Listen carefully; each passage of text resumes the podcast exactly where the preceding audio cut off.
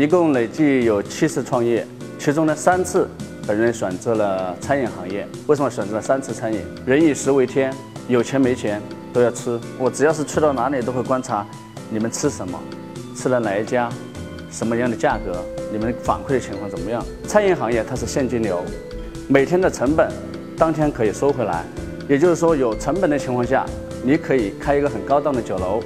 如果你在没有成本的情况下，你可以开一个街边小吃。虽然现在所有的餐饮行业现在厮杀的非常厉害，但是从我本人三次的创业经历，对整个餐饮行业的了解，现在还没有一家真正的站在消费者的角度去开发产品。我的包装，首先让它从感官上去权衡我这个产品的不同，这是第一。第二，我的食材的选择，我的食材的选择的话呢，它可以去免费体验。他觉得我这个产品能够真正的感受到我这个产品的食材的好和坏。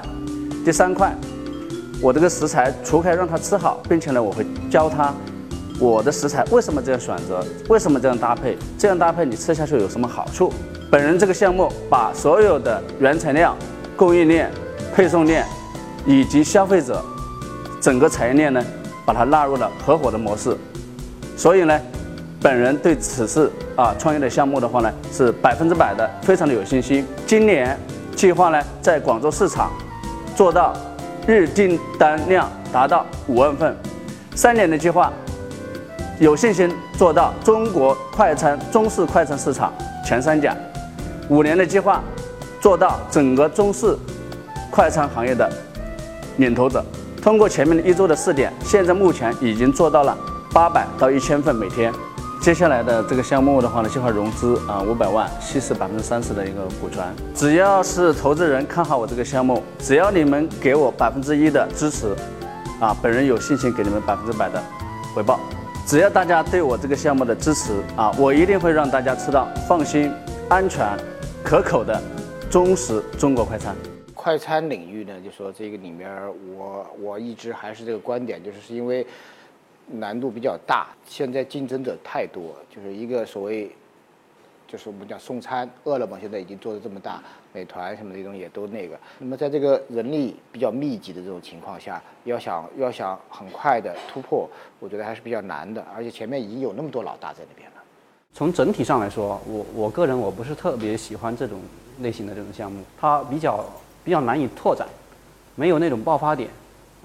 它是一种需要很重资产投入，然后很重人力成本投入的这么一个项目，啊，它每一步拓展都是需要对它的这种管理的能力，都会提提出那种很严重的那种挑战，所以我觉得呃，要看你的团队，啊，不是说这个事儿不能做，但是往往就是说它可能是做到最后，它就是一个小生意，就是变成是一个跟，相当于是你跟街边的那个卖摊煎饼的、卖烤羊肉串的这种，只是比他们规模大一点儿。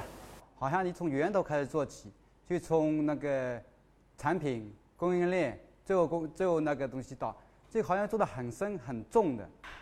这一块重有重的好处，轻有轻的好处，确实是说，呃，因为刚才看的东西不是很多，等我详细的再接看看交流一下。好，那个三位老师啊，首先非常感谢今天有这个机会啊，向三位学习。现在确实这个行业现在厮杀的很厉害，刚才何总所说了，百度外卖呀、饿了么呀，包括现在的。什么淘点点呐？他不做线下，他只做平台。我个人的一个理解的话呢，因为他没办法去解决线下的物流配送问题。从餐饮行业啊，这是一个领域，他们为什么没办法去做呢？第一个，他们都是以各自为政，什么意思呢？就自己做一个门面，自己请人，自己管理，自己找物流配送，呃，找物流去配送。那现在现在细分了第三个第三块，就是说专门只做配送。好了，那我这块从哪里去切入呢？也就相当于我做快餐级的小米。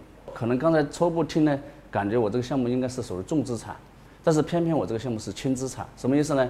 我自己没有自己的厨房，我自己没有自己的厨师，啊，我自己呢，主要做什么呢？第一个，我只是提供一个品啊品牌，同时的话呢，我把整个的一个原材料、中央厨房，包括配送，也相当于整合到我这个对，品这个里面牌里面来。关键，其实我觉得你如果有雷军这样的知名度，你还有可能；你没有那种知名度，你也不是这种大 V，你你想去整合这个东西的难度是很大的。就是别呃人对这些供应链，他凭什么跑到你的平台上？没错，，这个确实是刚何总提的很好。别人凭什么相信我？但是呢，我结合我，因为在广州也差不多十多年了，就是利用我之前的资源，利用我之前，因为我之前做职业经理人，明白，就是你原来有些积累，就是对你你能有些积累够你能够有一些那个就是合作伙伴肯定会会信你这个关系，就是先先先上来就说。对那么那么一样就是说，就是有你这样积累的人也会很多，就是说你你跟别人有什么不同呢？我开发这个产品不是像传统的去随随便便做一个餐出来，我是在这个餐里面赋予了健康的文化，并且是真正的用心去做这个健康的文化。现在还没有，那但是我我不知道，你像对白领来说，中午中餐呢、他最关心的什么问题？你说？第一个品质的问题，第二你这个食材安全的问题，第三你的及时的问题。我认为最关键是及时，真的。呃如果如果你这东西一个小时、两个小时还送不了，再好都没用。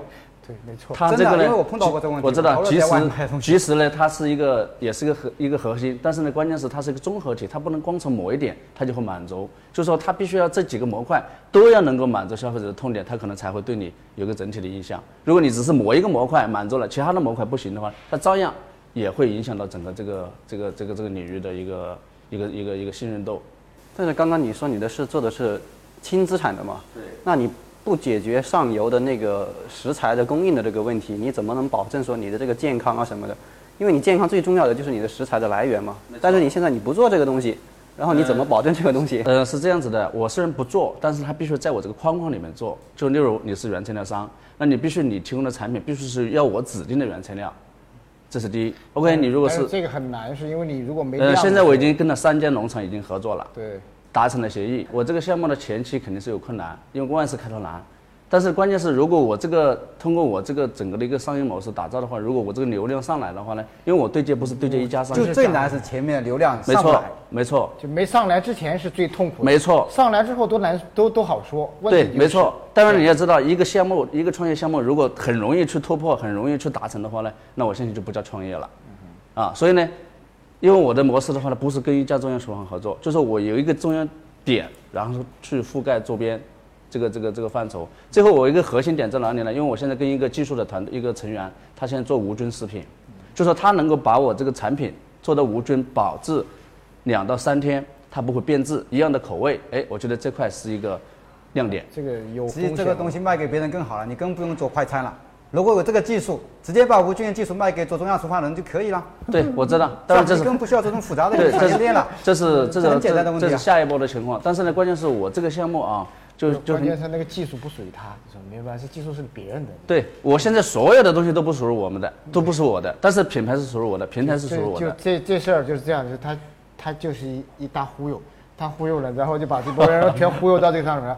你能把他全忽悠上来也没问题，关键就是这个里面你用什么样机制把这波人都给拴到你的。哎，没错，这就刚刚何总所提到了。第一个，例如你是供应链这块啊，光这个加工这块我给你给利润，同时我这个大鱼池子里面利润我还给你分百分之十或者到百分之二十给到你，就也就是说整个这个利润下来的话呢，我自己可能是赚的最少的，消费者、原材料商、供应商、配送商，他们可能赚的比我的多。但是我为什么这样做呢？我就是想把整个产业链把它整合在一起就是。我我就很很难相信你这样的成本，你能够你这样的那个方式，你能够 cover 住你的那个就是成本吗？我没有成本啊，你就一个人吗？不是，我现在有算下来有六到七个你。怎么会没成本？你带宽也是成本，你办公室也是成本，你的工资也是成本，这个成本搭了去了。你说我的这样子的我的所有的因为业务模块这块全部是对接的渠道，什么意思呢？例如你是就很简单，举个例子，你是桶装水做怡宝的，怡宝的它的业务主要是针对写字楼的，对不对？哎，我跟他对接，或者你是做快递公司的，你送快递也要送写字楼，对不对？哎，我跟他们的业务对接，就物流团队是别人的，是吧？这些所有的资源都是别人的。那刚才我刚才还反过来，我我们刚才问问题，因为对白领的中餐的最最核心的问题，真的是快速，最最没错重要，及时性及时很重要的。没错我十二点点的，我一点钟才给我，真的别人就更不会要你的，下次再也不会点了。这一块所以这物流不是你自己的东西，那帮人不会保证对。把东西及时送到。因为。因为那个就是餐饮这个，尤其是快餐，它核心就是在于它实际上就是十一点半到十二点半或者到对一点，这个集中爆发的阶段，你想想看，你在集中爆发阶段，这个物流配送的那个压力是非常大的，就是因为你你你你讲的都很简单，就是他我就找这个这个谁找医保谁谁的那个团是啊，问题就是那帮家伙那时候他也在忙，嗯，明白吗？嗯，你想到的这事儿，可能有好多人也在想到，但是没错到最后就比拼谁拼谁绑得出，有可能他妈的那个我我的单子大的时候，他有可能就就就会把力量全部投到这个里面去。没错没错。这个集中爆发点这个时候是很难解决的。其实我们看了很多类似的快餐项目，都是就是这个问题，你就说不到，就说哎，我们那个那个那个朱总他们投了一号外卖，一号外卖然后然后就自己建自己的物流团队。现在最费用最高的就是物流团队。对，没错。所以为什么这种大佬为什么他不做线下呢？他只做个平台呢？他其他的东西全部他有干爹在这里，因为他每一份东西买十块钱、二十块钱给补助的，所以他流量买了。他目的不是为了外外卖赚钱，他是为了流量对，流量入口。如果你流量还要买，这个整个还亏钱，要别人给愿意给你烧钱没问题，你找不到投资，绝对就很快找找不到干爹，你就有没戏是了。明白明白。那个物流配送配送难点在哪里呢？难点就在它的这个点到它的客户手上的这段距离，它不是在配送的加工的场地到它的一个，因为你像我的定位是写字楼，对不对？我只到写字楼的下面就行了，我不需要上楼，我不需要到客户手上，你你怎么解决呢？客户他会自己下来。保安帮你，我会通过我的一个内部的机制，啊，一个营销的机制，他们会自己下来拿，并且他们会非常乐意的下来自己来拿。为什么？因为我是以合伙人的模式去做的，所以通过我前期像客怎么运，怎怎么个合伙人？这个我们没理解好，对啊，客户自己下来拿，每次拿拿盒饭他哪如果能送上来，一定希望哪一次你给个期权吗？就我每一家公司，我有一个合伙人，就是一个合伙人的模式。他除开吃这个饭，同时的话，他如果分享给他的朋友的话呢，我我跟他返利的这个模式给了他。不是，问题就是你这边有多少利可以返啊？你现在自己都养不活，你还返利给人家，就说现在累计已经送了十万呃一万份出去了，一万出去其实我没有掏一分钱，全部是别人的。那你赚的钱了吗？按照我如果三级暂时不返的话，如果按照我这种品质这种定价的话，我也每份还可以赚两块多钱。就你那一万份是是什么概念？一万份什么概念呢？也就是说，原材料不是我自己的，包装是供应商按照我的要求，按照我的标准，按照我的设计的，他们去找印刷厂去印刷。当然前期我可以提供，但是我到时候把成本把它摊出来，那我们就形成一个什么样？形成一个互补。什么意思呢？就是说前期的配送你来解决，就是说你配送不是说一定要送到终端手上，只要送到我指定的写字楼下面就行了。写字楼那里的话呢，我有自己的内部的一个这个其实对接。实其实你你风险很大的，就是说我要是这家中央厨房，或者我要是这个，我就我就直接干了，我就把你甩了，跟你呃，哎很多人他会这样想，对啊为什么呢？如果你是想自己单独干，哎，那你又走到传统的模式了。为什么呢？因为你的能力再大，资金再大，不是不是传传统模式，到最后你就变得没无关紧要了，就就无所谓了，就说因为因为你叫这波人我都干了，这些活我都干了，呃，跟你就毛关系都没有。我跟你讲，啊我要是那老板，我会很谦虚的跟你先打交道一两个月，嗯，然后我把你的那个那个底摸了之后，然后我就自己干了，就就就就那个了，一定是这样子，呃明白吧？开始的时候我会跟你这么干，所以你这种方式，你到最后其实就是一个一个一个典型的传统忽悠的方式，你说，然后还没完全忽悠，就是说这个故事没有完全讲明白，你知道明白吗？呃，那但是如果你是担心别人去复制的话呢，那你每个行业它都有人，它都可以复制，只要我资金，完全可以跟你模仿。不是？因为因为你你其实看这个东西，就是说任何一个生意，你都要有一些东西是在你自己手里面。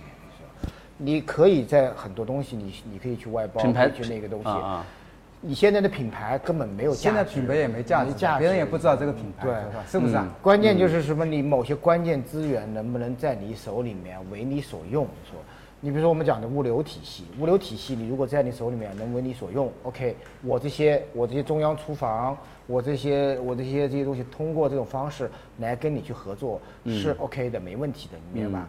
但是你物流都不是你的，好，那那真的就就啥也不是了，是吧？就就就就可能最后就是剩一剩一个毛，你说 毛毛也没有，嗯，就这样子，对，你明白吧？你做任何东西都是要有一个核心竞争力的，啊，你要想清楚你的核心竞争力在哪里。你现在是说我想把大家都吸引到我这个平台上来，然后你想把这个平台做成一个品牌，然后拿这个品品牌来做你的核心竞争力。但是现在的问题是你这个品牌是没有的，是是是没有价值的，每一个人他都可以做这个。那那那你怎么切入呢？你你你取个你取个绿会客，我们取个取个取个白会客，照样跟你做的是一样。说说明我说不定我的那个忽悠能力比你还强，就是说我能忽悠更多的人参与到这个里面来。那你你要你干嘛？问题 你要你干嘛？嗯，明白吧？站在三位老师的角度的话呢，如果有这么多资源啊，非得一定要自己做才能形成自己的竞争力吗？不是，问题就是那个，你想想看，就是说，就是这种生意，就是我们像原来，比如说我我做这个事儿啊做这个事儿，我我就纯靠两片嘴皮，然后我就一通说，说了之后，你就把这钱赚到口袋里面了。这种可能性就是在现在这个时间是已经没戏了，就没可能了，你说？因为你放到十几二十年前还有点可能，是因为那个信息没有那么通畅，你说他的选择余地也没那么大。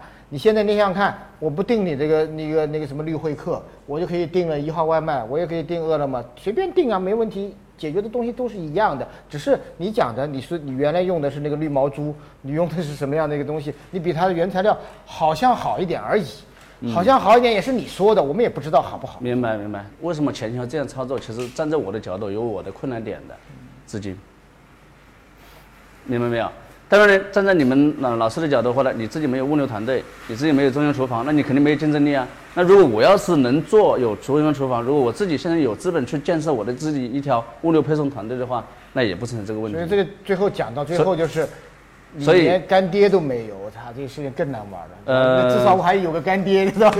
这一块确大资金进入啊，再进入这个市场，确实没有特殊自己特殊的资源，就很难的，真的很难。对，没错，我这个项目所有人都不敢玩这一块了，因为所以这个外卖火坑这一块是，所以我们建建议你不要乱跳，跳进去说不定就几个毛都刷光了，是吧？嗯，最后真的就变什么都当然了，我自己毛都没有了。想呢，我这个项目前期确实很困难，我还是继续还会按照我的思路去做。但是呢，刚刚老师所提到的呢，哎，你的核心竞争竞争力在哪里？当然呢，我会根据我的一个进度的一个情况再去调整我的方向。那我相信呢，居然这么大的市场，我最起码我做过前面做过三次餐饮行业，我现在还没有一想到快餐啊，还真正的没有一家真正的深入到老百姓心里，一想到吃快餐就想它，现在还没有一家。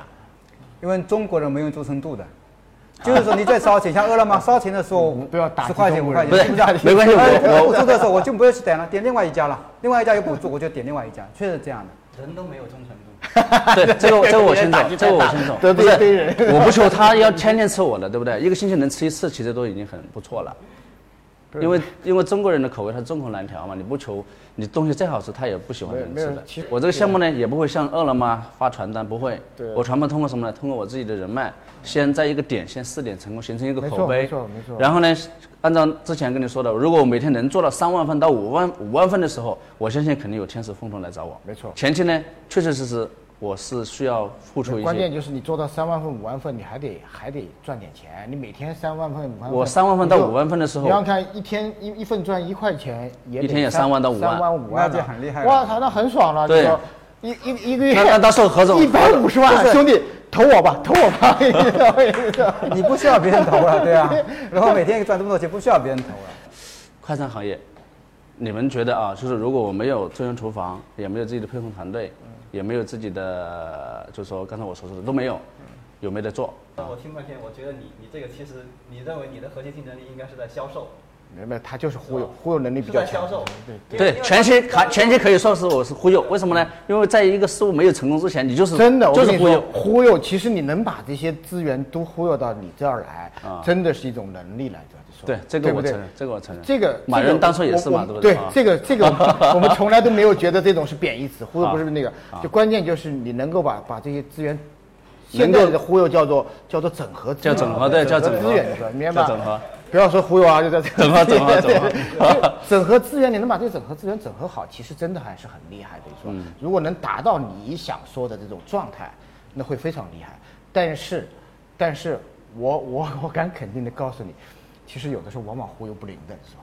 因为因为因为比你会忽悠的人多了去了，。这个我承认，这个我承认。就我认为，如果真的你有这么大的忽悠能力，不要在这个行业上忽悠了。这个行业有几个这样巨头全部进去了，你忽悠他干嘛？对其他行业，其细分行业，你把忽悠进来，做的老大，这很好了。呃因为这个外卖刚刚 BAT 全部在做了，还有就是说呃那个阿吉，好多人就做的更更重的，做的也好多人在做了。